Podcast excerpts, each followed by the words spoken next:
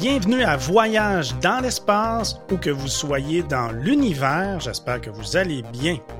Ici Mathieu Rancourt, géographe et passionné des sciences de la Terre et de l'univers. Il suit l'exploration spatiale depuis plus de 50 ans. Je prends la peine de le souligner pour cet épisode. Je suis en compagnie de mon coéquipier, le journaliste scientifique Claude Lafleur. Bonjour. Bonjour euh, Mathieu, bonjour tout le monde tu as raison de souligner parce que ce dont on va parler aujourd'hui, c'est des idées qui m'ont fait rêver quand j'étais enfant. Il y a effectivement 50 ans, on avait de drôles d'idées, Claude. Euh, vous avez sûrement entendu dire qu'à l'époque, on imaginait qu'en l'an 2000, euh, nos autos allaient voler. Euh, cette curieuse idée n'est pas la seule qu'on a eue. Et on parle ici d'idées énoncées par des gens sérieux par des ingénieurs, par des scientifiques.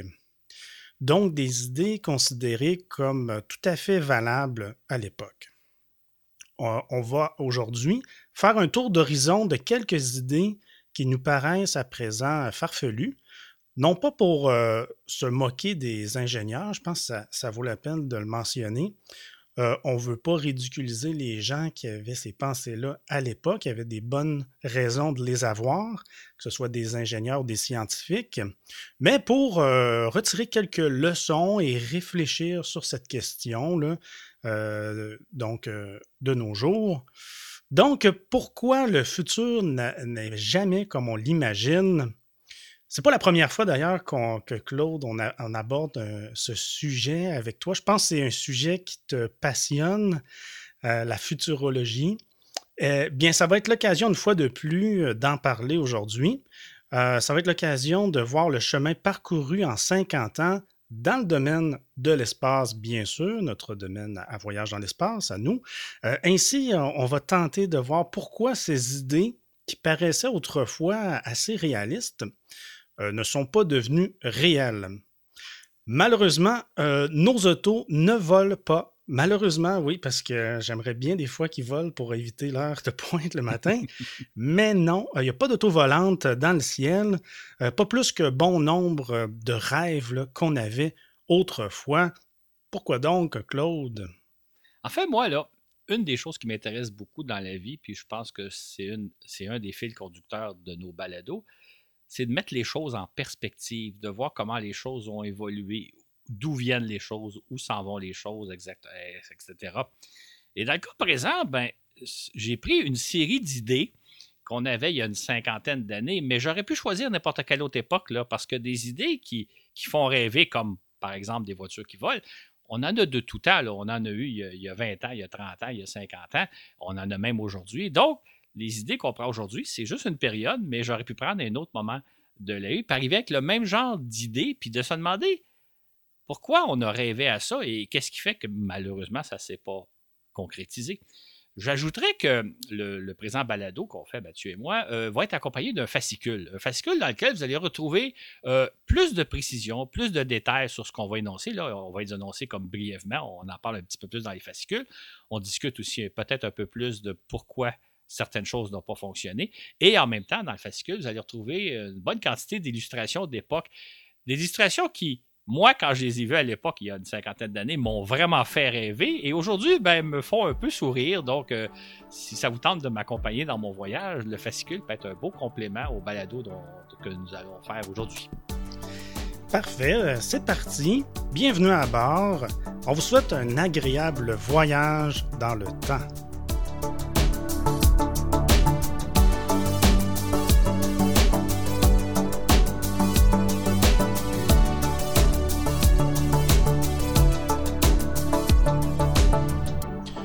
Au début des années 70, la NASA, voyant venir la fin du programme Apollo, elle préparait déjà un projet de navette spatiale. Cette navette devait servir à transporter des tonnes de matériel et quantité d'hommes et de femmes en orbite terrestre. Ce concept de navette faisait grandement rêver. C'est ainsi qu'en octobre 70, euh, un haut responsable de la NASA, George Miller, estimait que la navette spatiale pourrait être facilement convertie en avion de ligne commercial, rien de moins. Miller euh, imaginait qu'un jour, la navette spatiale servirait à transporter des passagers entre deux villes par exemple entre New York et Paris en moins d'une heure ou euh, entre n'importe quelle ville d'Amérique euh, et d'Asie. Miller expliquait que cet avion de passagers, pour mettre des guillemets, décollerait à la manière d'une fusée à la verticale pour grimper jusqu'à 130 km d'altitude. Elle irait donc dans l'espace et ses passagers aussi. Puis elle replongerait vers la Terre, euh, traverserait à vive allure l'atmosphère pour venir se poser à l'horizontale comme un avion de ligne. On nous promettait ainsi des envolées fantastiques entre n'importe quel point du globe en passant par l'espace. Une idée étonnante. Euh, pourtant, Claude, George Miller, c'est pas n'importe qui. Absolument. George Miller, c'est un des administrateurs adjoints de la NASA, en quelque sorte un peu comme un vice-président, qui, de 1963 à 1969 a été responsable du volet vol habité de la NASA.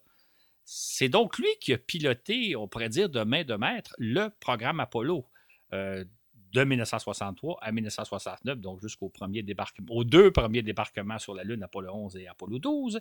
Ce qui fait que quand en 1970, Miller nous parle que la navette spatiale auquel rêve la NASA pourrait un jour servir euh, d'avion de transport de passagers entre différentes villes un peu partout à travers le globe c'est pas n'importe qui qui annonce cette idée-là. C'est quelqu'un qui, qui, sait de quoi il parle, ce qui fait que c'est une idée tout à fait plausible, même si j'imagine que la plupart des auditeurs qui l'ont entendu euh, ont commencé à sourire en disant c'est incroyable. Mais quand Miller l'a énoncé, c'est comme, oh, si lui le dit, c'est une idée vraisemblable. Et comme on sait, bien, c'est pas arrivé. Rien de tout ça est arrivé. Absolument. En fait, euh, la navette spatiale que, que l'on connaît, qu'on a tous connu, s'est avérée être un véhicule beaucoup plus complexe et coûteux à opérer qu'on l'aurait imaginé. En fait, ça a été un véhicule réservé essentiellement à des équipages d'astronautes professionnels. Là, on pourrait même dire des astronautes, des gens qui étaient braves. La navette, dans les faits, a servi euh, à réaliser 133 missions spatiales seulement entre, 1900, entre 1981 et 2013. Et donc, ça n'a absolument pas été un avion de ligne comme on l'imaginait il y a une cinquantaine d'années. Et Claude, comment on explique là, euh, bon, une telle différence entre la réalité et ce qu'envisageait quelqu'un d'aussi brillant, d'aussi qualifié euh, euh, que George Miller? Là, comment ça peut s'expliquer qu'il pouvait penser de telles choses à, son époque? Il faut dire au point de départ que lorsque Miller parle de la navette spatiale, lui, il pense à un véhicule parfaitement, totalement réutilisable. Un véhicule qui serait composé de probablement deux avions, parce que le projet est en élaboration à ce moment-là. Deux avions, deux appareils qui ressembleraient à des avions. Le premier transporterait le second à une certaine altitude, à peut-être une quarantaine de kilomètres d'altitude, et ce second avion-là irait dans l'espace pour faire sa mission spatiale ou transporter ses passagers et revenir sur Terre. On parlait donc d'une navette entièrement réutilisable. Cependant, à l'époque, la NASA estimait que le coût de développement d'un tel projet s'élevait à 10 milliards de dollars. 10 milliards de dollars à l'époque, en 1970, c'est l'équivalent de 50 milliards de dollars de nos jours.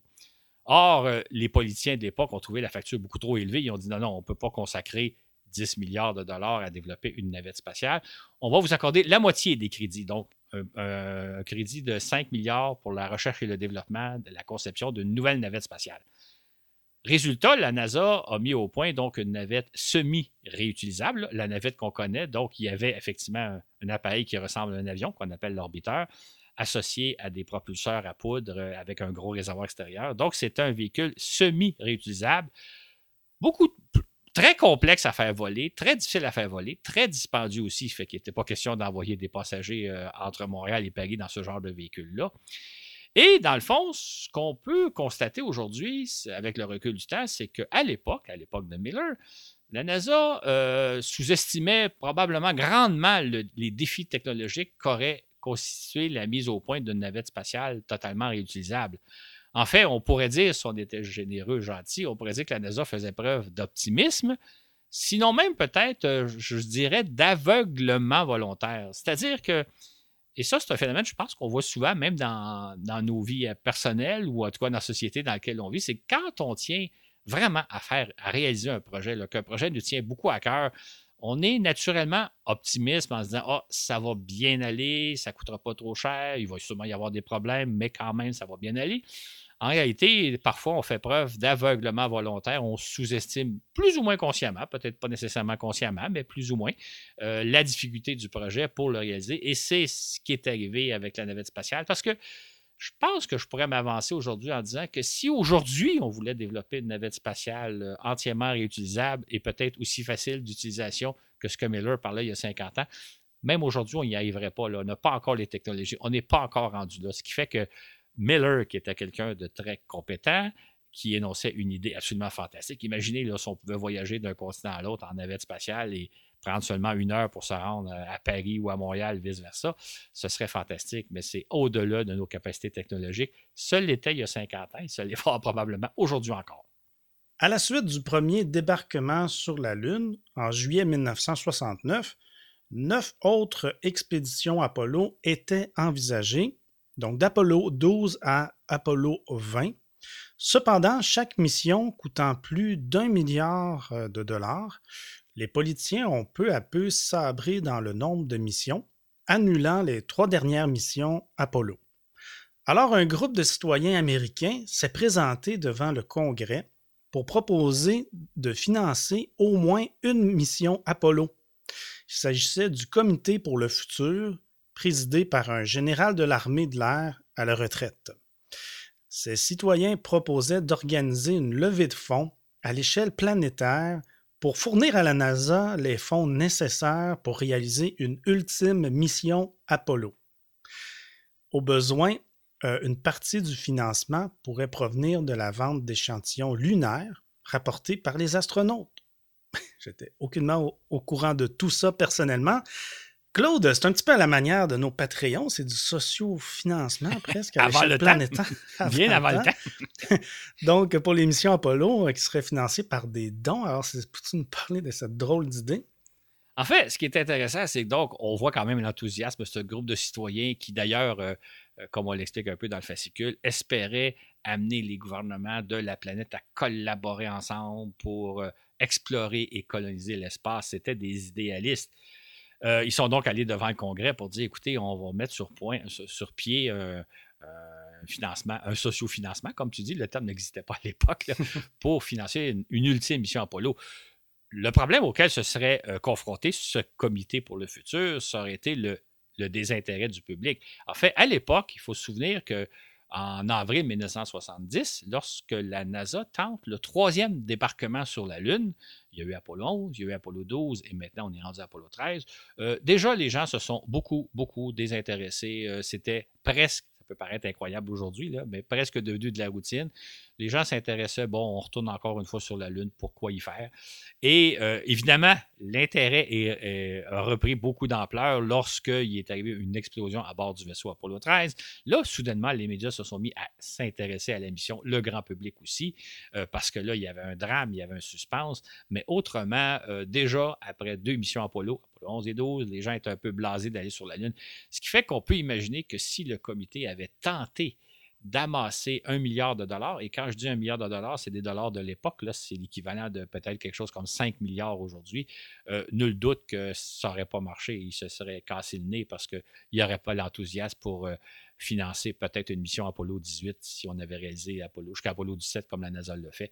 Ça n'aurait pas marché, même si le comité était plein de bonnes intentions et de bonne volonté. Aujourd'hui, on se demande pourquoi euh, Apollo, euh, on, a arrêté les missions alors qu'on a la capacité de le faire. Donc, pourquoi on, a arrêté ça? Et à l'époque aussi, quand ça, s'est arrêté, il y a beaucoup de gens euh, qui étaient très déçus de voir ce programme-là. Ils voyaient bien que ça allait s'estomper. Donc, même les, les contemporains de, l'époque auraient vraiment voulu que ça se poursuive. Ben, en fait, là, c'est intéressant comme question parce que euh, récemment, là, il y a eu la mission Persévérance qui s'est posée sur Mars. Et euh, on a fait état que c'était le cinquième véhicule tout-terrain d'exploration de la planète Mars. Et il y a quand même beaucoup de gens qui se sont demandé euh, pourquoi retourner sur Mars, pourquoi d'explorer Mars? on a rapporté que le coût de la mission est de 2,7 milliards de dollars. il y a des gens qui disent ben, peut-être qu'on devrait consacrer ces 2,7 milliards de dollars à, à d'autres choses, à des choses peut-être plus utiles sur Terre on avait le même débat à l'époque d'Apollo, c'est-à-dire que, OK, euh, on avait comme objectif d'aller sur la Lune, on est allé avec Apollo 11. À quoi sert d'y aller 3, 4, 5, 6, 7, 8, 10 fois? Euh, donc, à l'époque, on se demandait à quoi, ça servait. Aujourd'hui, je pense qu'il y a beaucoup de gens qui nous écoutent, qui, qui ont qui n'ont jamais vu de mission Apollo, qui trouvent ça navrant, mm comment on a pu se lasser aussi rapidement.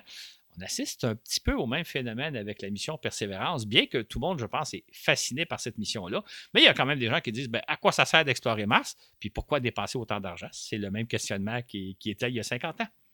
Effectivement. L'idée de financer Apollo de cette façon-là, euh, Claude, on pourrait-tu dire que ça nous rappelle le projet Juno à quelque part? Absolument. Euh, peut-être les gens euh, l'ont oublié maintenant, mais en, 1960, en 1990, en Grande-Bretagne, on a organisé une loterie. Une loterie nationale dont le prix, c'était un voyage à bord du complexe orbital Mir. Euh, donc, le ou la gagnante de la loterie voyagerait en capsule Soyuz jusqu'à la station spatiale Mir, passerait une semaine à bord et reviendrait sur Terre. L'idée, c'était de ramasser sept millions de livres sterling, donc euh, à peu près une douzaine de millions de dollars ou d'euros, si on met ça en dollars. Et euh, ça permettrait de financer le voyage. Fait imaginez, vous organisez une loterie. Imaginez si aujourd'hui on organisait une loterie en disant le gagnant va aller dans l'espace. Il va se faire, il va avoir la chance d'aller dans la Station spatiale internationale.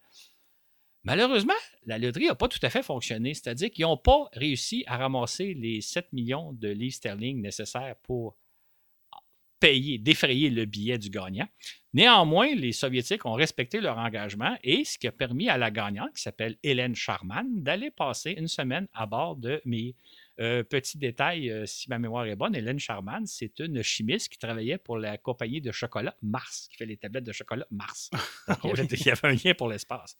Mais imaginez, si en 1990, euh, des gens qui organisent une loterie nationale avec un prix quand même alléchant, je ne sais pas si ça fonctionnerait aujourd'hui, si ces gens-là n'ont pas réussi à ramasser 7 millions, une douzaine de millions de dollars ou d'euros, comment les gens du projet euh, Apollo, euh, le, comité pour le futur dont on parlait tantôt, auraient pu ramasser l'équivalent d'un milliard de dollars à l'époque, en 1970, pour financer une ultime mission Apollo? C'est dommage de penser que la mission Juno n'a pas fonctionné, c'est-à-dire parce que probablement que s'il avait ramassé beaucoup plus que les 7 millions de livres sterling, il y aurait peut-être eu d'autres loteries. Pas nécessairement en Angleterre, peut-être en France, peut-être ici au Canada ou ailleurs aux États-Unis. Malheureusement, même à cette époque-là, on n'a pas réussi à ramasser l'argent nécessaire pour payer quand même un, prix assez, extraordinaire, un voyage dans l'espace. Ça n'a pas fonctionné, fait que probablement que le projet de financer une ultime mission lunaire n'aurait pas fonctionné non plus. Évidemment, je pense que vous avez deviné que le comité qui avait des belles intentions, ça n'a pas été plus loin, le projet n'a pas été plus loin, mais c'était encore là une idée folle qui circulait il y a une cinquantaine d'années. Bon, c'est dommage. Les années 60 et 70 ont été l'âge d'or de la production d'électricité à partir de centrales nucléaires. Il faut dire que de telles centrales remplaçaient avantageusement les centrales au mazout et au charbon, hautement polluantes, pour générer l'électricité dont on a de plus en plus de besoin.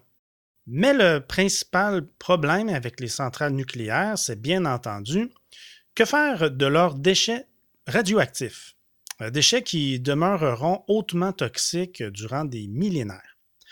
La solution temporaire consiste à les entreposer dans d'immenses bassins d'eau. Vous avez peut-être déjà vu ça. Donc, le temps de trouver une solution viable à plus long terme. Écoutez bien, chers auditeurs, l'une des solutions envisagées a été d'expédier, oui, euh, ces déchets dans l'espace.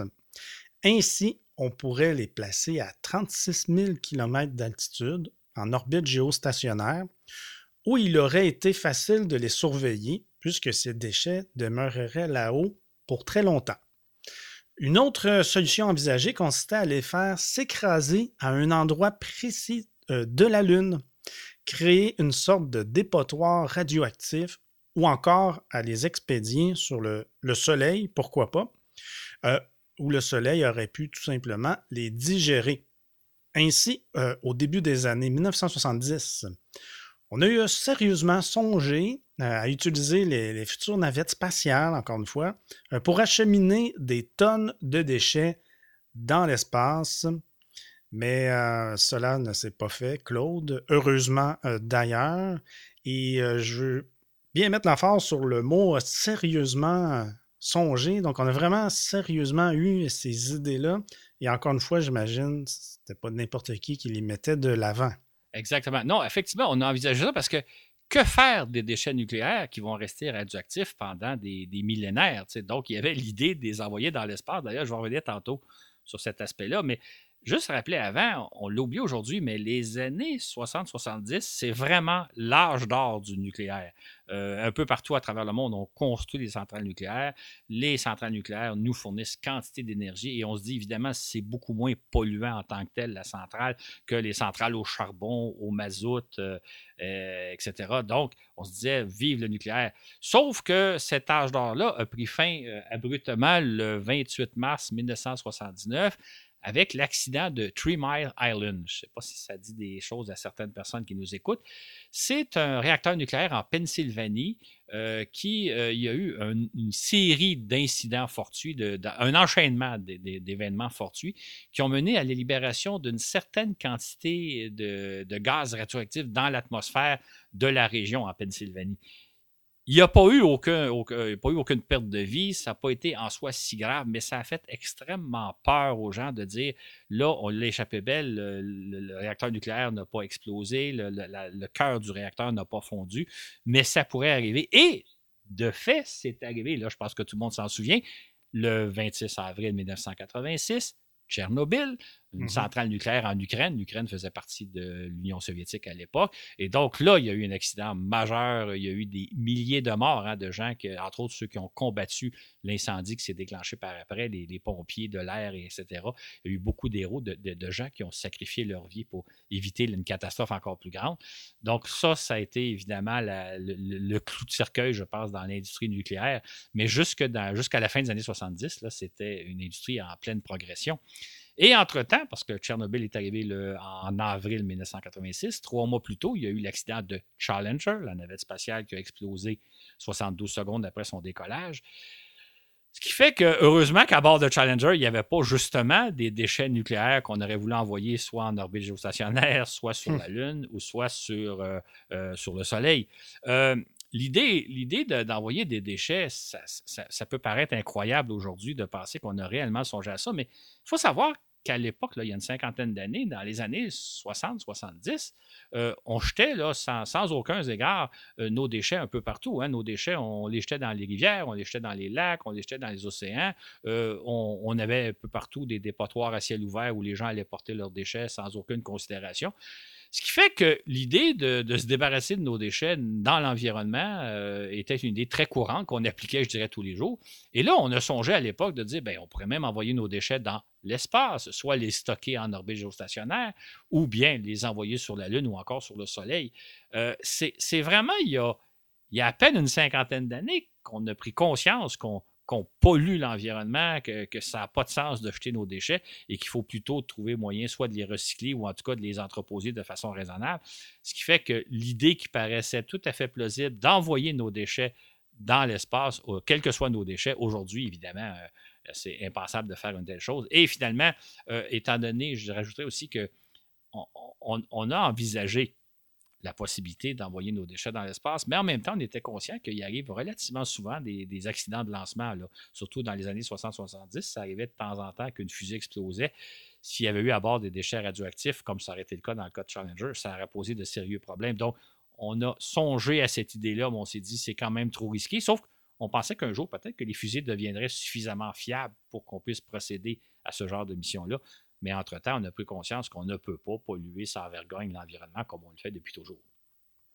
Donc, en se rendant compte qu'on ne peut pas expédier nos, déchets de toutes sortes euh, dans l'espace, peu importe que ce soit sur la Lune ou sur le Soleil, bien pour toi, euh, en fait, ça a été un peu un réveil de, de se dire avec la situation environnementale grandissante, là, des problèmes environnementaux sur Terre, ben, il va falloir trouver une solution sur Terre parce qu'il n'est pas vraiment question qu'on puisse les envoyer dans l'espace. Donc, c'est un peu allumé, là, les, environnementalistes. Pour e, dire, Exactement. En fait, ce qui est intéressant, c'est deux choses. C'est que d'une part, on, est on, a mis fin, je pense, à la construction de la plupart, à l'exploitation même de très grand nombre de réacteurs nucléaires parce qu'on se disait ça génère une pollution dont on ne sait pas comment gérer.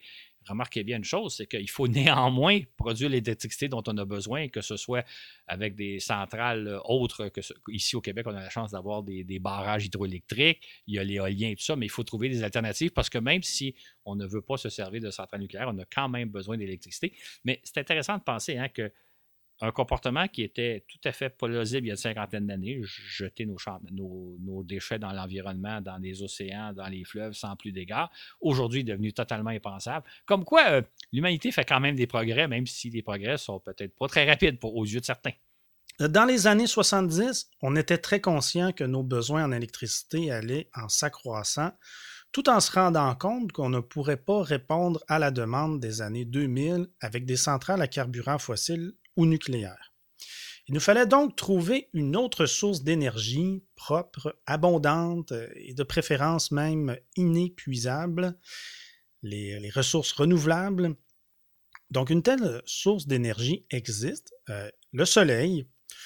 Donc déjà, on équipe nos satellites de panneaux solaires qui, en convertissant les rayons solaires en électricité, produisent gratuitement et à profusion toute l'énergie requise pour opérer les satellites aussi longtemps qu'ils vont demeurer utilisables.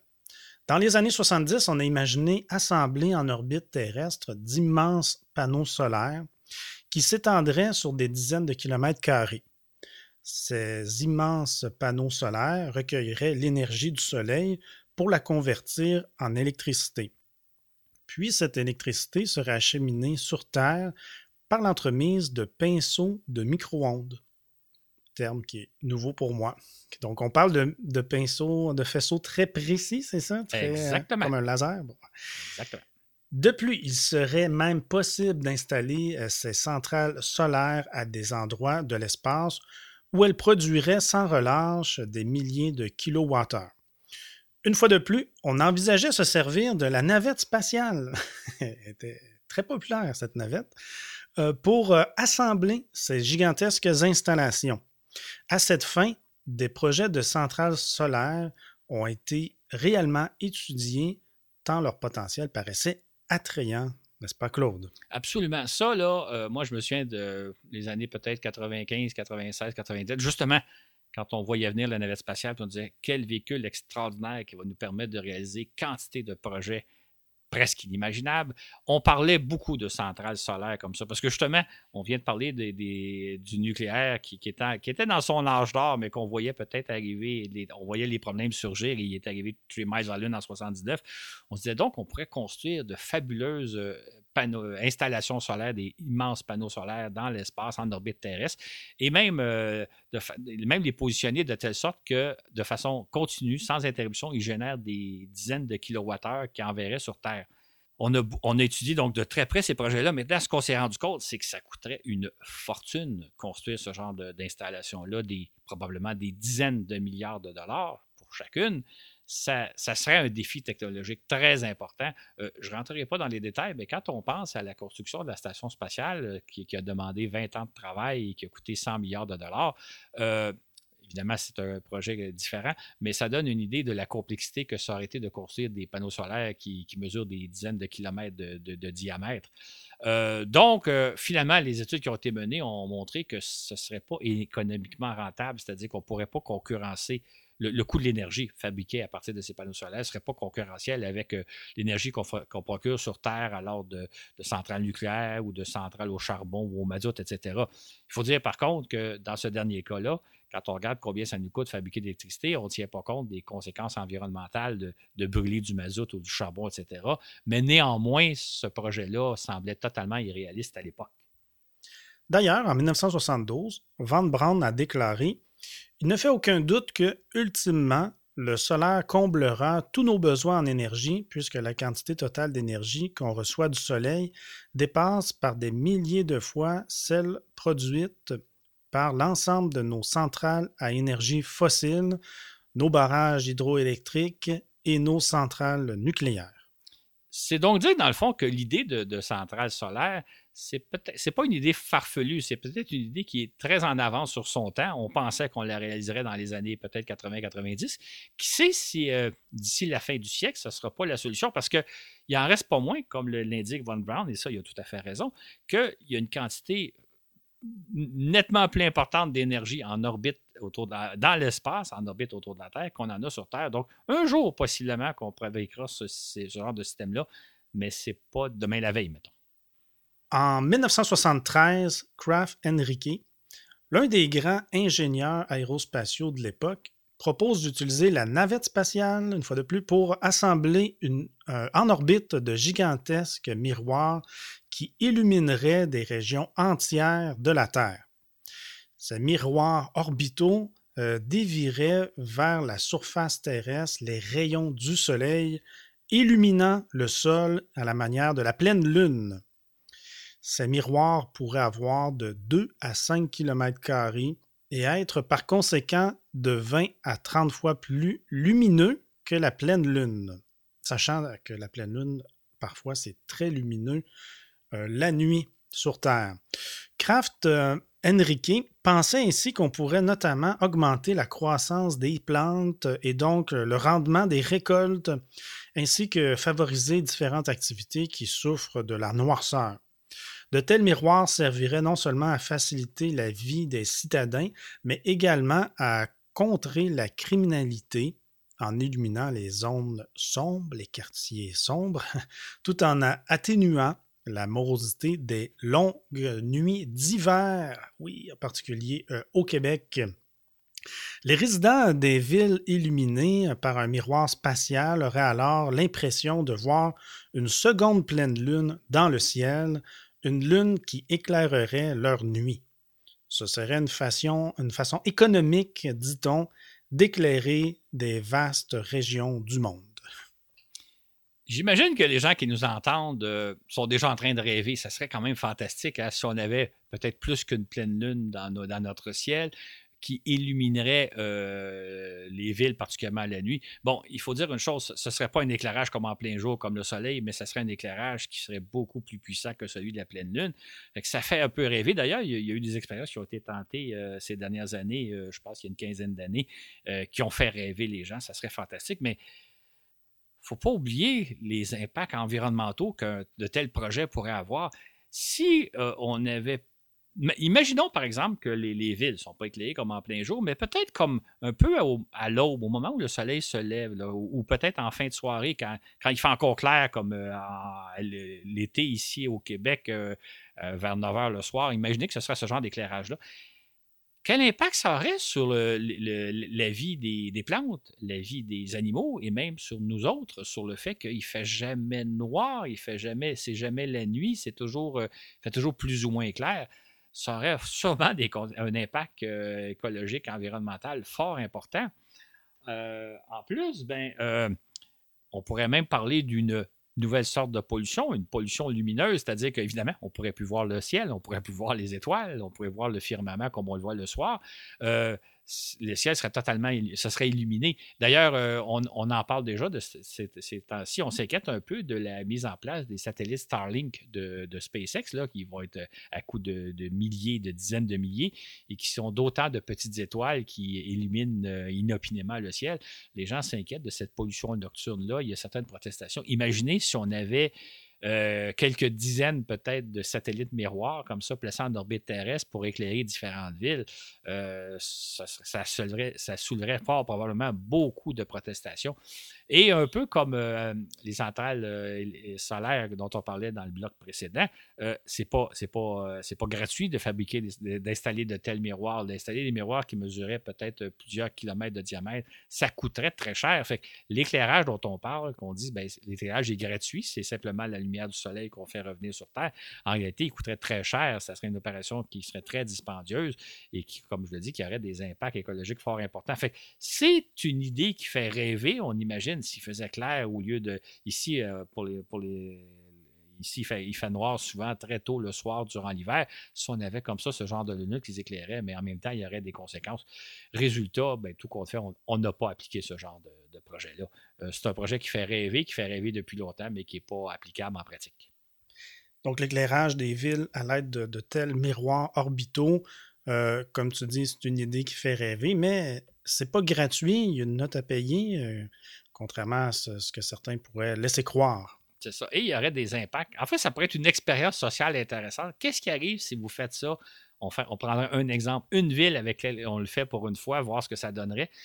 Pas certain que ça serait avantageux. Ça fait rêver, mais des fois, les rêves et la réalité, c'est deux choses fort différentes. Mm-hmm. Si ma, mémoire ne me joue pas des tours, mais je t'ai déjà entendu euh, à l'un de, tes un de tes passages à, notre euh, ami Pauloud 98.5. Euh, tu avais parlé d'un projet chinois qui, qui, était un peu dans ce genre-là, de vouloir reproduire la Lune dans le ciel. Tu as une très bonne mémoire. Tu rêvais à ça? non, non, tu as une très bonne mémoire. Ça doit être une dizaine d'années. Ça doit être au début des années 2010 où les Chinois ont procédé à une expérience. effectivement, j'avais à peu près mis la même chose parce qu'on me fait venir en studio. On me dit Claude, c'est fantastique, ça serait extraordinaire. Vous avez-vous pensé aux conséquences environnementales de plus avoir de nuit? Euh, je ne suis pas certain que c'était une bonne idée. Fait que oui, effectivement, euh, j'en avais déjà parlé. Puis. Euh, moi, je, moi, je voyais l'ensemble des choses, je me disais, bon, ça fait rêver comme projet, mais pensons aux conséquences, malheureusement. Au début des années 70, on prévoyait qu'à partir des années 80, une centaine de personnes vivraient et travailleraient sans relâche en orbite terrestre à bord de grandes, de, de grandes stations orbitales. On prévoyait également que les hommes s'installeraient sur la Lune euh, comme, dans des bases scientifiques euh, qu'on voit en Antarctique, par exemple. En conséquence, on entrevoyait le jour où surviendraient des catastrophes dans l'espace, notamment des navettes en perdition, un peu comme ça se passe euh, parfois en haute mer. Voilà pourquoi les Américains et les Soviétiques ont envisagé de collaborer pour mettre en place diverses mesures de sauvetage. À cette époque, leurs euh, vaisseaux spatiaux étaient incompatibles, notamment parce que les systèmes d'accostage et d'amarrage reposaient sur des technologies différentes. Par exemple, l'air que respiraient les astronautes euh, et les cosmonautes était fort différente.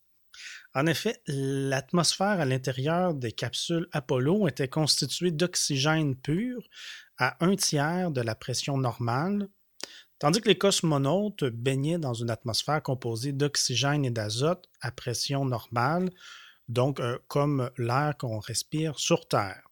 Eh c'est intéressant comme fait ici. En conséquence, il aurait été impossible aux vaisseaux des deux camps de se porter secours mutuel. Est-ce que c'est possible? Bien, effectivement, d'ailleurs, euh, la, préoccupation est un peu euh, avec Apollo 13 quand il est arrivé l'accident. On s'est demandé est-ce qu'on aurait pu envoyer un vaisseau? Est-ce que les Soviétiques auraient pu envoyer un vaisseau pour aller peut-être secourir l'équipage d'Apollo? Évidemment, là, il y avait tout le problème de dire les deux atmosphères ne sont pas compatibles et aussi, et surtout peut-être, les systèmes d'arrimage et d'accostage parce qu'il faut que les deux vaisseaux puissent se rencontrer, s'arrimer l'un à l'autre. Or, chacun avait sa propre technologie. Maintenant, dès 1970, euh, les Américains et les Soviétiques ont entrepris de négocier ensemble justement pour faire en sorte que les vaisseaux euh, deviendrait compatible. Et surtout qu'on savait qu'avec la navette spatiale, le problème de l'atmosphère serait résolu. C'est-à-dire que d'abord des navettes spatiales, les astronautes respirent de l'air normal comme nous sur Terre et comme les cosmonautes soviétiques le faisaient à bord de leur vaisseau. Donc, il n'y aurait plus de problème d'incompatibilité d'air. Par contre, il restait à mettre au point un système d'arrimage compatible qui ferait que autant les vaisseaux américains et soviétiques pourraient s'arrimer les uns aux autres. Et c'est ce qui a donné lieu d'ailleurs à la mission Apollo-Soyuz de l'été 1975, mission dont on va sûrement parler un jour, parce que ça a été un jalon très important dans la collaboration entre les Américains et les Soviétiques. Et là, on est en pleine guerre froide au moment où ça se passe, mais devant la nécessité de peut-être euh, éventuellement se porter secours les uns les autres, on a commencé à négocier et on est arrivé à des, des solutions assez intéressantes. Eh bien, intéressant. Et puisqu'on s'apprêtait à s'installer en orbite terrestre à partir des années 80, on a également envisagé de mettre en place un service de vaisseau de sauvetage prêt à décoller en tout temps une sorte d'ambulance spatiale.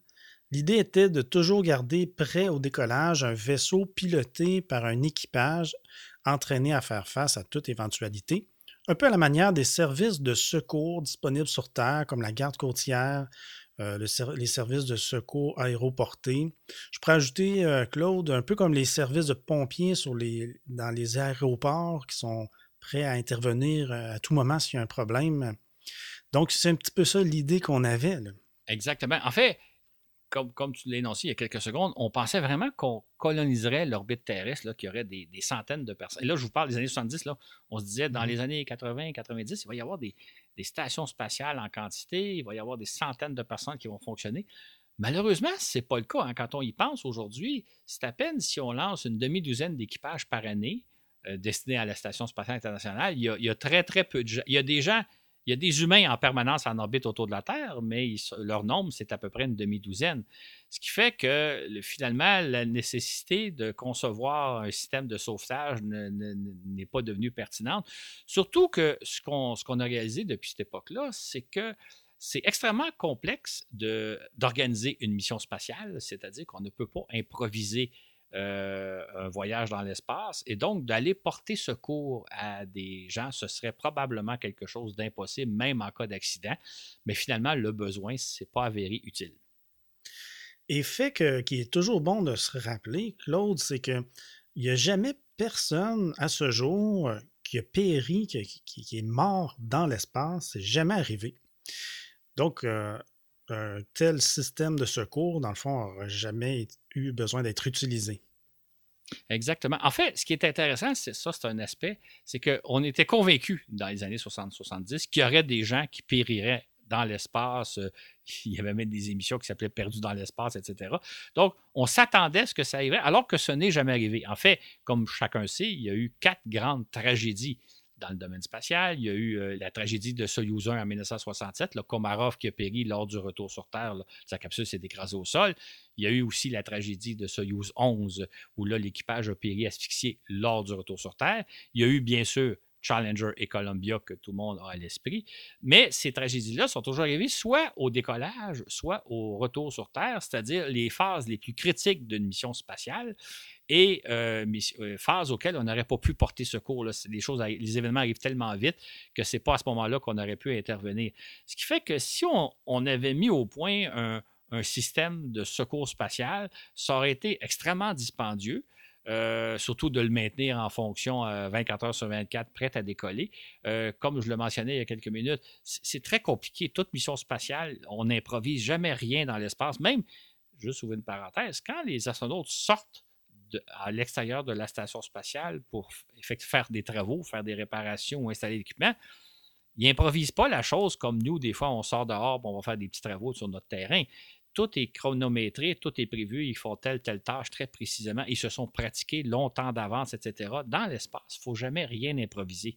Ce qui fait que entraîner des équipages prêts à faire face à toute éventualité en cas de catastrophe, c'est pratiquement une mission impossible euh, dans l'espace parce qu'il y a trop de contraintes, c'est trop dangereux.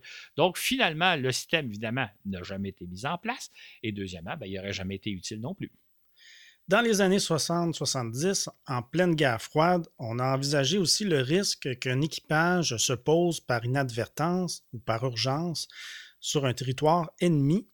Ainsi, que serait-il arrivé à des astronautes américains qui se seraient posés en territoire soviétique ou chinois, ou à des cosmonautes euh, qui se seraient posés en territoire américain, auraient-ils été traités comme des espions ayant volé ou violé euh, le territoire du pays euh, en question? C'est une question intéressante ici, Claude.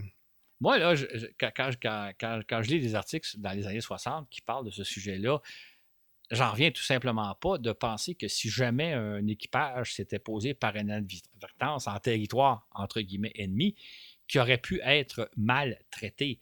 Euh, dans le sens que, évidemment, s'il y a un accident, ce n'est pas de leur faute si par inadvertance ils se posent euh, en Union soviétique, en Chine. Mais à l'époque, la question se posait réellement comment on traiterait des Soviétiques qui, par inadvertance, se poseraient au Canada ou aux États-Unis, comment les Américains seraient traités?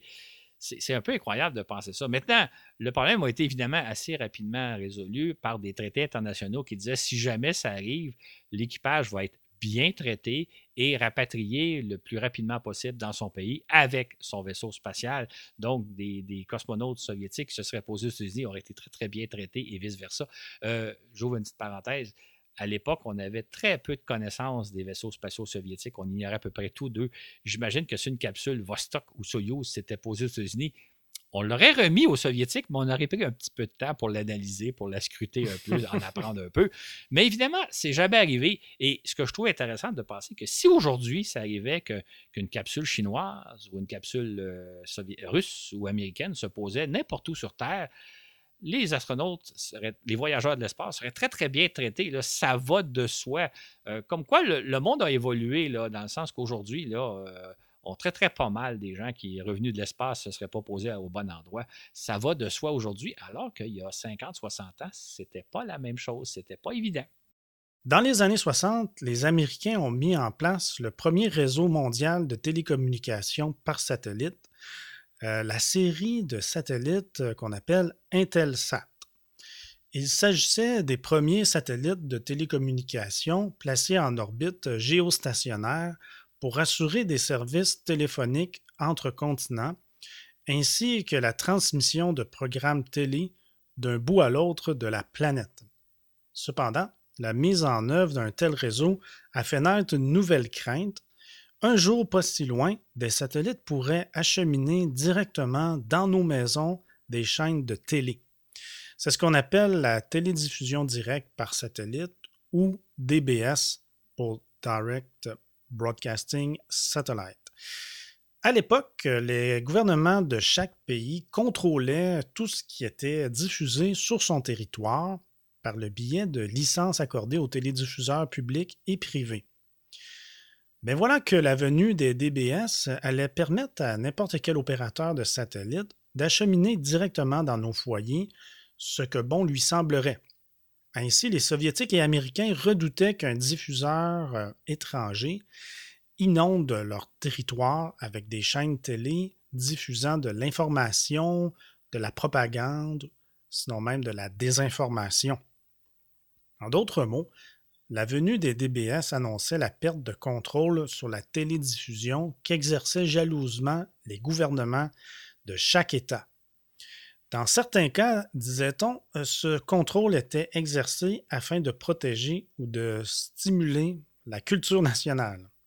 Dans d'autres cas, il s'agissait plutôt de contrôler les informations auxquelles avait accès la population et d'interdire celles qui étaient contraires à la raison d'État à la sécurité nationale ou encore à l'intérêt des gouvernements en place. Les Soviétiques redoutaient tout particulièrement la menace posée par des DBS américains, au point de faire des représentations auprès des, Nations Unies, et oui, euh, afin d'établir le droit international de pouvoir abattre tout satellite DBS qui empiéterait sur sa souveraineté. Il cherchait ainsi à justifier le recours à des armes capables de détruire d'autres satellites, ce qu'on appelle des armes anti-satellites ou En fait, ce qu'il faut savoir quand on lit l'histoire, c'est que depuis le tout début de l'ère spatiale, les militaires cherchent à se doter de systèmes anti-satellites, donc de, moyens, euh, soit des missiles, soit d'autres satellites, capables de détruire des satellites ennemis. Euh, on redoutait beaucoup au début de l'ère spatiale euh, la, venue des satellites espions, des satellites qui pourraient voir tout ce qui se passe en, territoire ennemi, voir euh, ce qui se passe de l'autre côté du rideau de fer. Donc, les militaires ont travaillé sur des systèmes anti-satellites et ils ont toujours besoin d'un bon Donc, au début, début de l'ère spatiale, on se disait, euh, on ne veut pas que l'ennemi puisse voir tout ce qui se passe sur notre territoire, donc on va s'équiper d'armes anti-satellites.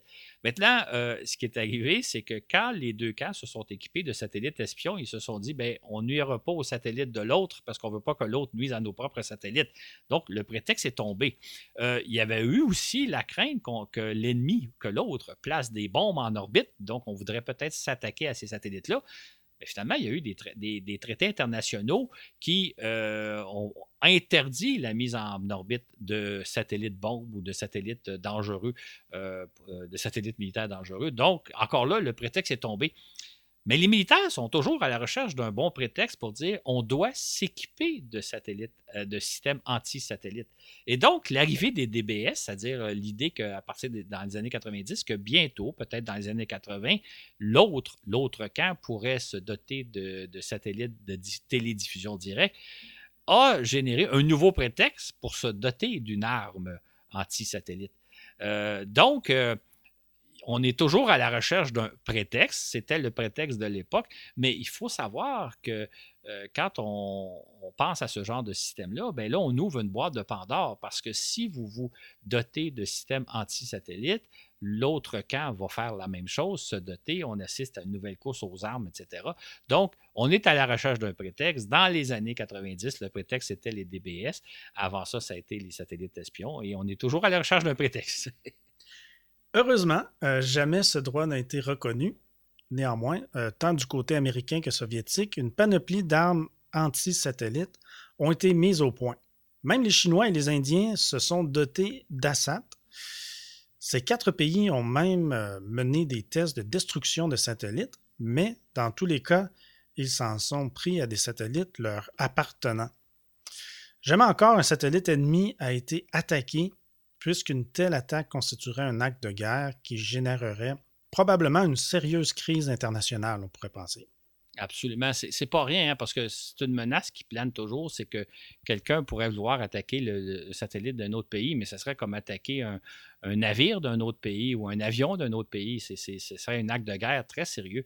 Quant au DBS, ce qui est intéressant de savoir, c'est qu'effectivement, ils sont rentrés en service. Hein, à partir des années 80, on, a bénéficié de satellites qui transmettent directement dans nos foyers des centaines de chaînes de télé. Là. Je pense que c'est probablement qu'un certain nombre d'entre vous qui nous écoutez ont déjà eu une petite secoupe euh, sur leur toit ou dans leur cour pour capter euh, des centaines de canaux de télé.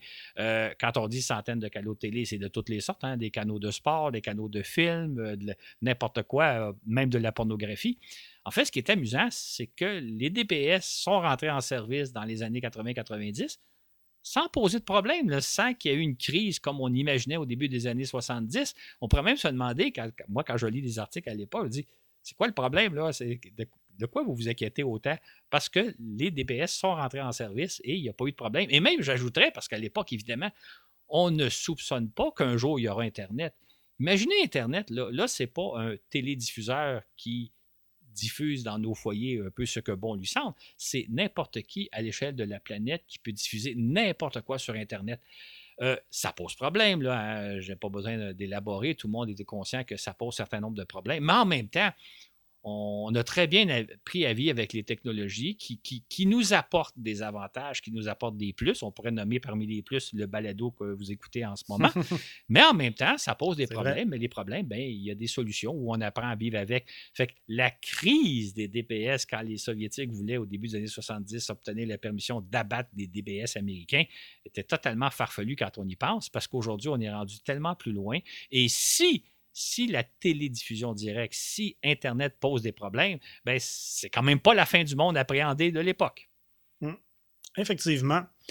Mais les militaires, eux, bien, ils n'ont jamais cessé de rêver de se doter d'ASAT de plus, euh, ASAT de plus en plus performant, en dépit du fait qu'ils ne les ont jamais utilisés, sauf pour leurs satellites. Cependant, pour euh, ce faire, ils ont toujours besoin d'un bon prétexte, c'est ça? Exactement. Ce qui fait que dans les années 70, le prétexte était peut-être la venue éventuelle des DBS, qu'on voit bien qu'ils ont proposé de problème. À partir des années 90, on est toujours à la recherche d'un prétexte. Là. Il faut toujours mm-hmm. trouver une raison pourquoi on devrait mettre au point des systèmes antisatellites. le prétexte trouvé, c'est l'éventualité que peut-être un jour la Terre pourrait être menacée par une météorite géante, un peu comme celle qui a anéanti les dinosaures il y a 70 millions d'années. Donc là, les militaires se disent qu'il faut peut-être s'équiper d'armes pour éventuellement protéger la Terre contre une menace extraterrestre. Mais là, je ne parle pas de petits bonhommes verts.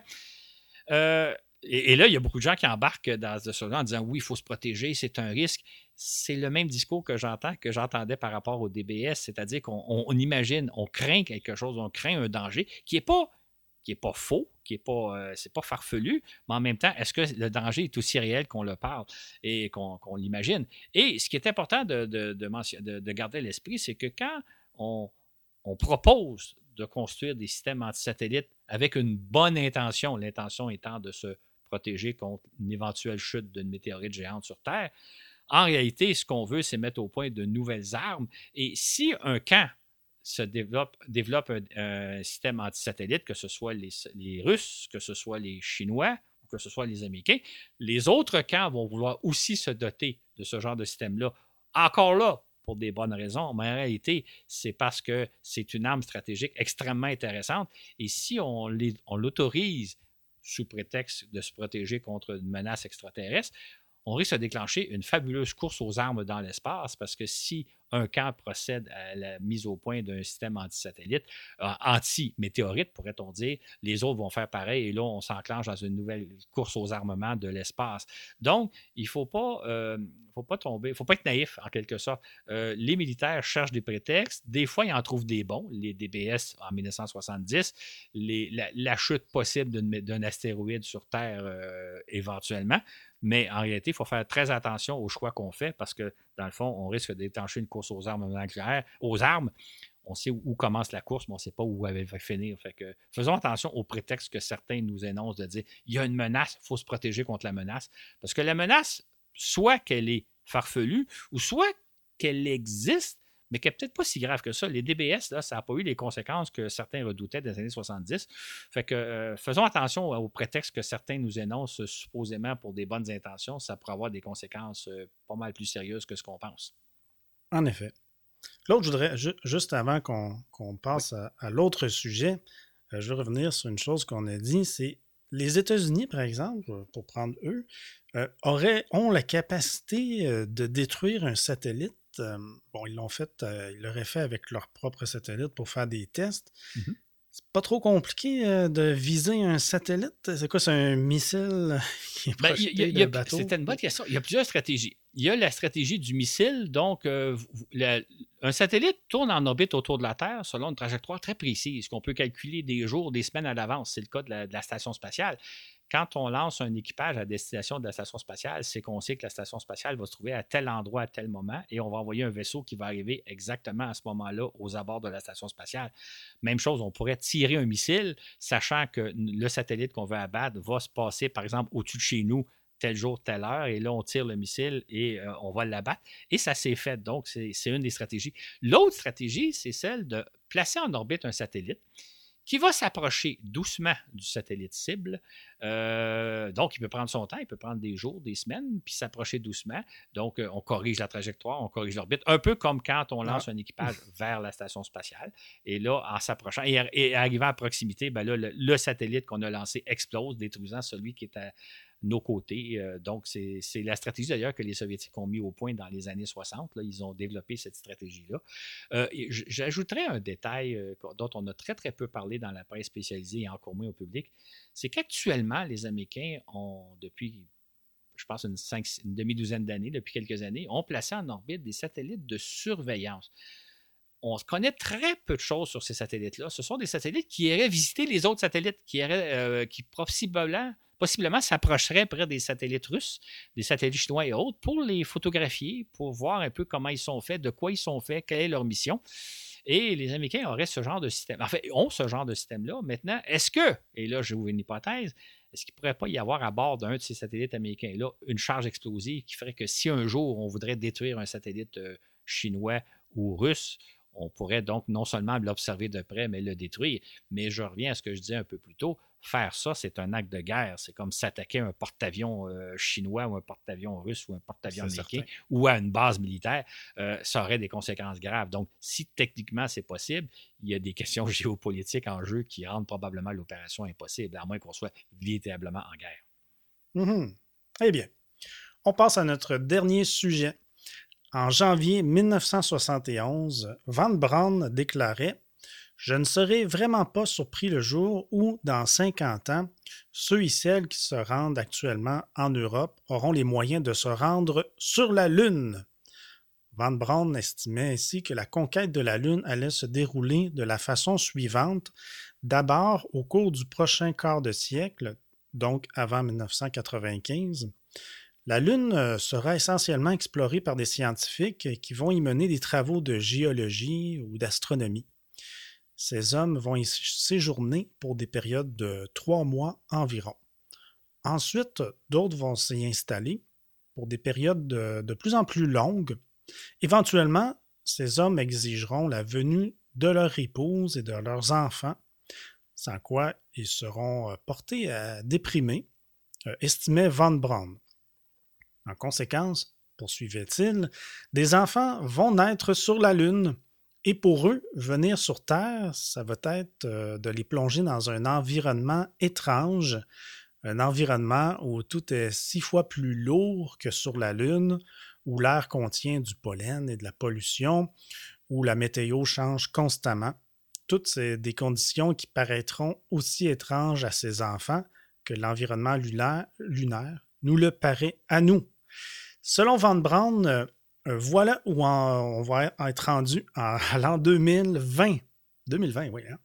En ce moment-là, estimait-il, un billet de navette pour la Lune va coûter euh, pas plus cher qu'un billet d'avion euh, pour aller en Europe euh, en 1971. Imaginez, là, c'était la vision qu'on avait, puis Von Braun, c'est quand même pas n'importe qui, hein? c'est, le père des V2, c'est celui qui a amené les Américains jusque sur la Lune. Donc, lui, quand il énonce une idée comme ça, ça a du poids. Fait pour Von Braun, d'ici l'an 2020, donc notre époque, on va pouvoir aller facilement dans l'espace. Même vous et moi, on va pouvoir se payer un, week-end ou une semaine sur la Lune, comme on, fait normalement des voyages en Europe ou en Amérique, selon la direction où on habite. Euh, en fait, euh, comme je l'ai déjà mentionné dans certains balados, hein, en 1969, à l'époque d'Apollo 11, certaines compagnies aériennes comme Panam, euh, TWA, Air Canada prenaient des réservations pour d'éventuels voyages sur la Lune. Euh, ces compagnies aériennes-là pensaient, ou on pensait assez sérieusement, que dans les années 80 ou peut-être 90, nous pourrions, vous et moi, aller sur la Lune, alors que c'est évidemment vraiment pas le cas. En fait, ce qui est amusant quand on, on fait un survol de tout ce qu'on a pensé par rapport à l'exploration de l'espace, on se rend compte que euh, nos, rêves de voyage rapetissent régulièrement. Euh, au, début de l'ère spatiale, dans les années 50 ou peut-être au début des années 60, on penserait que, évidemment, on s'installait sur la Lune, on habiterait, on, installait des colonies sur la Lune, on conquérait la planète Mars et possiblement que, vous et moi, on pourrait aller passer des week-ends euh, sur la Lune et possiblement même sur Mars. Euh, par la suite, on a commencé à rêver que peut-être qu'on pourrait aller sur la Lune, mais guère plus loin. Et euh, aujourd'hui, on pense, on espère que des citoyens ordinaires comme vous et moi, ben, peut-être qu'on pourrait aller éventuellement en orbite autour de la Terre, ou peut-être même juste à 100 km d'altitude. Encore là, c'est faisable. Hein. Il y en a qui le font, mais ça leur coûte des millions de dollars ou des centaines de milliers de dollars dans le cas de, de certains vols en préparation. Donc, on n'est vraiment pas à où on pouvait penser Von Braun, c'est-à-dire que vous et moi, on se paye des voyages en Europe, sur la Lune, comme on se paye des voyages en Europe ou en Amérique. Euh, ça s'est vraiment pas passé comme on l'avait prévu, malheureusement. Ce survol de projet fantastique qui flottait dans l'air dans les années 70 fait sourire de nos jours. On rêvait grand il y a 50 ans, n'est-ce pas? Mais euh, comment se fait-il que des projets envisagés par des sommités du domaine spatial, bien, ça, ne soit pas réalisé? Comme les Van Braun, les Muller, les Henrique de ce monde. Comment euh, ont-ils pu, euh, Claude, se tromper à ce point? C'est évidemment la question qu'on se pose tous. Mais moi, je pense que on pourrait évidemment euh, euh, passer en revue chacun des projets puis expliquer pourquoi ça n'a pas fonctionné. On l'a fait un peu, là. Mais on va s'intéresser en, fin de balado aux grandes raisons générales. Pourquoi, pourquoi l'avenir n'est jamais ne se passe jamais comme on l'avait envisagé? C'était vrai il y a 50 ans et c'est fort probablement vrai aujourd'hui. C'est-à-dire que comment on voit l'avenir dans 25 ou 30 ou 50 ans, ça ne sera pas comme ça que ça va se passer. Et le pourquoi de la chose, ben, c'est peut-être ce qu'on va étudier en se servant du domaine spatial comme exemple. En fait, lorsqu'on replonge dans les récits et rêves qu'on faisait à propos de l'exploration spatiale, qu'il s'agisse d'études savantes comme d'œuvres de fiction dans les années 50, années 60, années 70, etc., on constate que d'une manière générale, on sous-estime toujours les défis posés par les vols spatiaux. En fait, là, ce qui est intéressant quand on fait un survol, on se rend compte que dès le départ, on est probablement parti sur une fausse piste. Je m'explique. Dès le départ de l'ère spatiale, je parle des années 50, 60 et même 70, on a beaucoup assimilé l'exploration spatiale à l'exploration des océans d'il y a 500 ans. C'est-à-dire qu'on imaginait que l'exploration spatiale se déroulerait un peu comme à l'époque de Christophe Colomb, Magellan et compagnie, c'est-à-dire qu'on on explorait de nouveaux océans, c'était les termes d'ailleurs qu'on employait, on découvrait des nouveaux continents, et donc on assimilait l'exploration spatiale à celle de la découverte des nouveaux continents éventuellement à la colonisation de l'Amérique. Donc, on imaginait qu'il y aurait, dans un premier temps, des équipages très braves qui exploraient l'espace dans des vaisseaux spatiaux, qui exploraient tout le système solaire, hein, qui exploraient la Lune, Mars, qui, qui navigueraient à travers le système solaire, un peu ce que nous présente d'ailleurs la vision de Star Trek. On imaginait ensuite, un peu à l'image de l'exploration des océans et la découverte des nouveaux continents, on imaginait ensuite que ces explorations-là seraient bientôt suivis de colons de gens qui iraient s'installer sur la Lune et éventuellement sur Mars. Donc, on construirait des colonies martiennes et lunaires. Et éventuellement, ben, ces colons-là accueilleraient des touristes qui viendraient en visite. Donc, exactement comme c'est passé, si je pense, euh, du point de vue des Européens par rapport à l'Amérique, la, la, découverte des Amériques, la colonisation des Amériques et maintenant le fait qu'on se promène d'un continent à l'autre. Or, c'est pas ça du tout qui s'est passé, cette image-là. Cette image-là que même des gens comme Von Braun, Enrique, Miller charriaient à leur époque, cette image-là est totalement fausse. On constate en effet que les choses ne se passent rarement comme on le pense. Ainsi, les premières incursions de l'homme dans l'espace, euh, on pense à Gagarine, Glenn et compagnie, n'ont pas été suivies par la colonisation de l'orbite terrestre, pas plus que les premiers pas de Neil Armstrong et de ses onze compagnons euh, n'ont pas été euh, menés, n'ont pas mené enfin euh, à la colonisation de la Lune. Et la conquête de la Lune n'a pas servi de tremplin vers Mars, comme on l'a longtemps cru et qu'on le croit encore. Claude, on arrive à la fin de l'émission. Donc, pour ceux qui nous écoutent sur Patreon, voici une portion exclusive ou que Claude va nous donner deux raisons fondamentales qui expliquent la différence entre la conquête des océans du globe et celle de l'espace. Pour ceux qui nous écoutent gratuitement, place maintenant à la conclusion.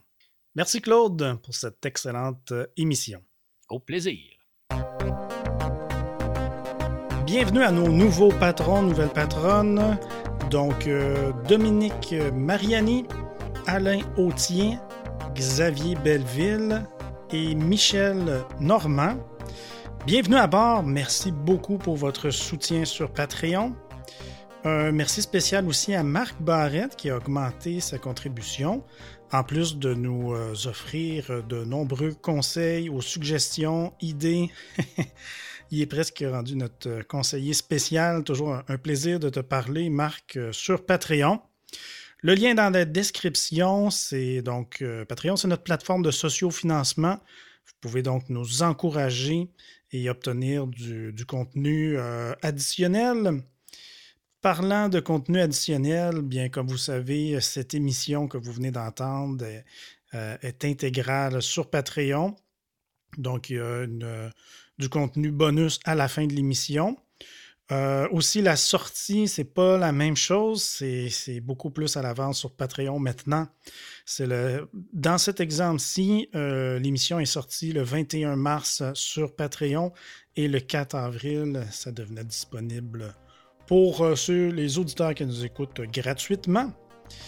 donc, c'est pas mal ça. on a aussi une page Facebook voyage en l'espace. Sur ce, où que vous soyez dans l'univers, je vous dis à la prochaine pour un autre voyage dans l'espace.